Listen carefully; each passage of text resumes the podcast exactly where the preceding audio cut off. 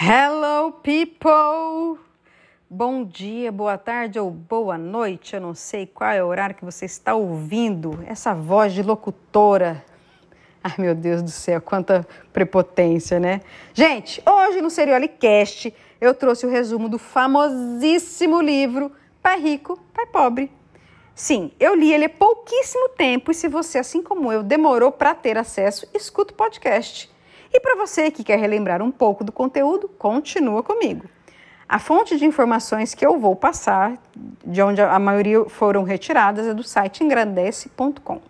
O livro Pai Rico, Pai Pobre, escrito por Robert Kiyosaki, nos leva a pensar sobre como podemos controlar a nossa vida financeira. É preciso aprender sobre inteligência financeira, já que, quando somos crianças, não nos ensinam nada sobre isso. Você aprendeu a lidar com dinheiro? Eu não, quando criança. As crianças que não aprenderam a lidar com finanças se tornam adolescentes e adultos que compram muitas coisas, mas não sabem nada sobre gastos excessivos, sobre como poupar e investir, ou sobre como evitar e lidar com dívidas. É assim que uma bola de neve se inicia. Crianças que não aprenderam nada sobre inteligência financeira na infância se tornam provavelmente pais que não sabem ensinar aos próprios filhos como usar o dinheiro. São poucas as crianças que são criadas por pais financeiramente instruídos e que, por consequência, conseguem gerenciar muito bem as suas finanças. Então, se você não foi uma criança financeiramente instruída, veja, aliás, escute o resumo do pai rico e pai pobre. E eduque-se sobre o assunto, porque nunca é tarde. Kiyosaki, ele conta que teve o privilégio de ser criado por dois pais, um pai rico e um pai pobre. O pai pobre era o seu pai biológico, que apesar de ser um professor universitário, sempre enfrentou dificuldades financeiras.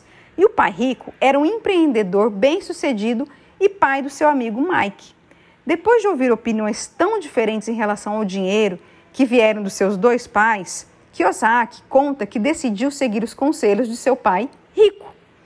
Pais ricos e pais pobres têm atitudes muito divergentes em relação ao dinheiro. Os pais ricos incentivam os filhos a empreenderem e assumirem riscos. Os pais ricos estimulam os filhos a encontrarem jeitos para comprar o que eles querem. Um filho de pais ricos é encorajado a refletir sobre o dinheiro, a não aceitar a incapacidade de pagar as coisas que quer, a descobrir modos de ganhar o dinheiro necessário para comprar o que ele quer eles defendem a independência financeira e não a dependência financeira, seja de um patrão ou do governo. O pai rico, ele sabe que após o seu filho aprender como as finanças funcionam, ele pode usar o dinheiro para trabalhar a seu favor e dessa forma vai acumular riqueza. Então é preciso estimular as crianças para que aprendam sobre o dinheiro desde muito novinhas. Pessoas de classe média e pessoas pobres escolhem um caminho mais seguro então elas focam em conseguir e se mantêm um emprego para não enfrentar riscos. Para o autor, existem dois motivos para isso: medo e ganância. O medo de parar de ganhar dinheiro caso deixe seu emprego faz com que você continue nele, mesmo que você odeie o que você faz. Assim se inicia um ciclo onde você ganha, paga e gasta. E como aquilo que você compra gera uma alegria passageira, você desenvolve a ganância de ganhar mais para comprar mais. É um ciclo que se retroalimenta e faz com que muitas pessoas fiquem presas pelo resto de suas vidas como empregadas.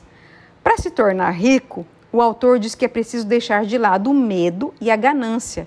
Então é necessário explorar novas formas de fazer o dinheiro trabalhar a nosso favor e passar a pensar como empresário e não como empregado.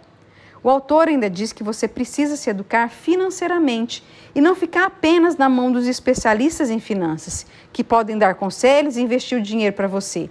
É preciso ser questionador e fazer perguntas ao invés de simplesmente aceitar o que um expert financeiro diz para você. Quando você tem conhecimento sobre o dinheiro, você desenvolve o faro para encontrar raras oportunidades de investimento ao invés de se tornar uma pessoa inflexível que se torna completamente avessa a riscos e investe apenas em opções extremamente seguras. O quanto você poupa para o futuro é muito mais importante do que você ganha. A pergunta mais importante que você deve se fazer é a seguinte: quantos passivos e ativos eu tenho? Um ativo é todo investimento que rende dinheiro. E um passivo é qualquer investimento que faz com que você perca dinheiro.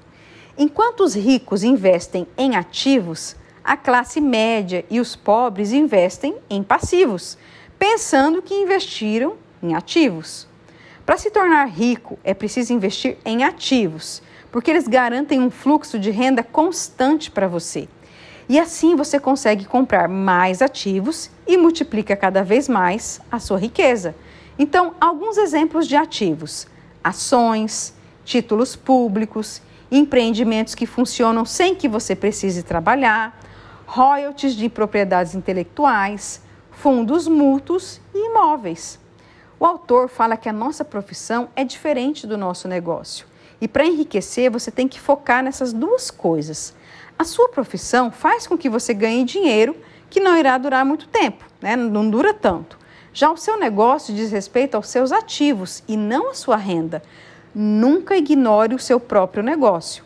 Você tem que focar e investir cada vez mais em ativos sólidos. Comece a investir o quanto antes mesmo que você ainda seja um jovem morando com os pais. Além disso, você deve se policiar para nunca comprar coisas desnecessárias antes de se tornar rico. O autor também fala que uma das maneiras de pagar menos impostos é se tornando dono de uma empresa, porque assim você pagará seus impostos como pessoa jurídica. A sua mente é mais importante que o dinheiro. É o seu maior ativo. Por isso, para que você não seja eternamente uma pessoa conservadora e preocupada com riscos, aprenda muito sobre finanças. Estude sobre contabilidade, investimentos e direito. O investidor que constrói o próprio portfólio tem muito mais probabilidade de enriquecer do que o investidor que adquire pacote de investimento. Para se tornar um, um investidor de sucesso, aprenda a identificar oportunidades deixadas de lado por outras pessoas explorar estratégias criativas, escolher seus mentores com muita sabedoria e trabalhar com pessoas mais inteligentes do que você. É também muito importante que você desenvolva habilidades capazes de torná-lo rico, como comunicação, marketing, vendas e negociação. Não trabalhe somente para ganhar dinheiro, mas também para aprimorar e desenvolver sua capacidade. Muitas vezes, escolher um emprego que fornece maiores oportunidades de aprendizado é capaz de expandir as suas competências e aumentar o seu potencial de ganho. Então você tem que pensar a longo prazo. O autor também fala sobre cinco atitudes que impedem as pessoas financeiramente inteligentes de construir ativos, que são o medo, o cinismo, a preguiça, maus hábitos e arrogância. Ele conta que as pessoas ricas já perderam dinheiro. E o melhor jeito de enfrentar o medo de perder dinheiro é começar desde cedo e se planejar. Além disso, é preciso parar de desconfiar de todas as oportunidades de investimento, porque você pode estar perdendo excelentes chances de expandir seu patrimônio. Para perder a preguiça, você deve perguntar a si mesmo: o que você vai ganhar ao investir inteligentemente? Os maus hábitos podem acabar com as suas finanças. Uma dica importantíssima nesse sentido é criar o excelente hábito de pagar a si mesmo primeiro. Isso ainda vai obrigá-lo a ser criativo para encontrar jeitos de gerar rendas adicionais e pagar as suas contas. Por último, a atitude mais produtiva é sempre ser humilde e aprender sobre o dinheiro, ao invés de pensar que já está sabendo de tudo. Então, alguns passos para acordar o seu gênio financeiro. Primeiro, o primeiro passo é descobrir quais são os seus reais motivos para querer enriquecer e entender o que você não quer mais ser obrigado a fazer. Por que você quer se tornar rico? O que você não aceita mais de maneira nenhuma a ser obrigado a fazer na vida. O segundo passo é escolher como investir. Todos os dias você pode escolher. Você pode escolher como vai investir cada centavo que ganha na vida. Você vai investir em um passivo, em um ativo. A escolha está nas suas mãos. É ela quem que determina quem você vai se tornar. Além disso, escolha também como utilizar o seu tempo.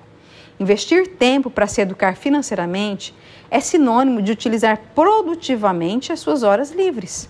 O terceiro passo consiste em escolher sabiamente as suas amizades. Você precisa conseguir extrair o melhor conhecimento que cada um dos seus amigos pode te passar sobre dinheiro. Faça um esforço consciente para atender com os seus amigos. O quarto passo são fórmulas de multiplicação do seu dinheiro. Procure pelas formas que você possa aprender rapidamente. E depois que você aprender, parta para a próxima. Se você ganha pouco ou está cansado do que faz, procure por outra fórmula para ganhar dinheiro. O quinto passo é a disciplina para se pagar primeiro. Se você não desenvolver essa autodisciplina necessária para controlar a si próprio, dificilmente você vai conseguir enriquecer. Porque para conseguir pagar primeiro a si mesmo, baseia-se em duas regras. Seja fiel ao lema de se pagar primeiro, mesmo em um aperto, invista o dinheiro. Não se endivide, é a segunda regra. Se porventura você se endividar, nunca utilize os seus investimentos ou sua poupança para pagar as dívidas, mas use a sua criatividade para encontrar novas formas de ganhar dinheiro e pagar o que você está devendo. Sexto passo consiste em pesquisar e pagar muito bem os seus corretores. Um bom corretor é aquele que também investe e dedica tempo para te ensinar. Um excelente corretor vai ajudá-la a enriquecer, por isso você deve pagar o que ele merece. O sétimo passo é tempo de retorno. Pergunte-se: quanto tempo vai demorar para recuperar o seu dinheiro quando estiver pensando em investir em um determinado ativo? Esteja atento à capacidade de retorno. Muitas vezes você pode investir até de graça em um ativo. Por exemplo, imagine investir em ações de uma empresa que por algum motivo você saiba que se elevarão. Você investe nas ações, os preços das mesmas sobem, você vende um pouco das suas ações apenas para conseguir a soma inicial investida. E pare de se preocupar com as flutuações de mercado. O que vier é lucro. E tecnicamente você investiu de graça. Oitavo, use o luxo como motivação. Use sua vontade de comprar itens luxuosos como motivação para investir em ativos. Seja mais esperto que o dinheiro e faça ele trabalhar por você.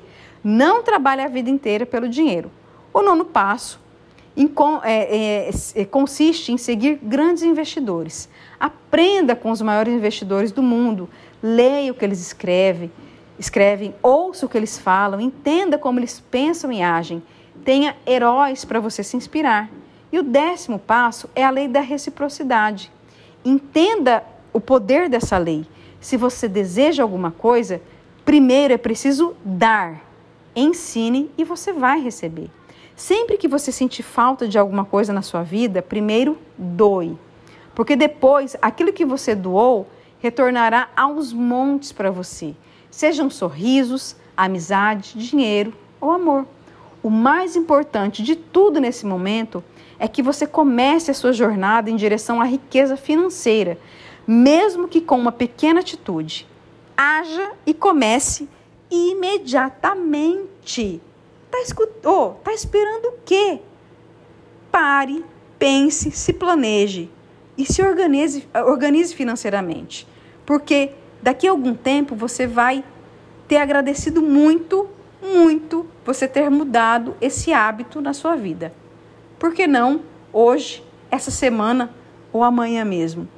Obrigada por ter ficado comigo até agora. Espero que você tenha gostado do resumo do Pai Rico, Pai Pobre e até a próxima. Fui!